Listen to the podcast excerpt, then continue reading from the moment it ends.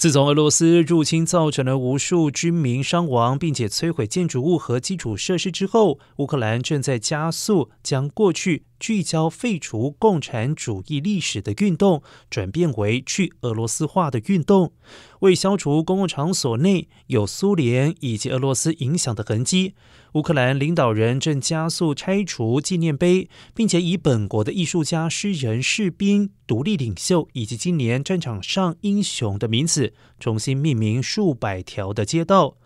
这项举动一部分是为了惩罚俄罗斯犯下的罪行，而部分是透过表彰多数被忽略的乌克兰名人来肯定国家认同。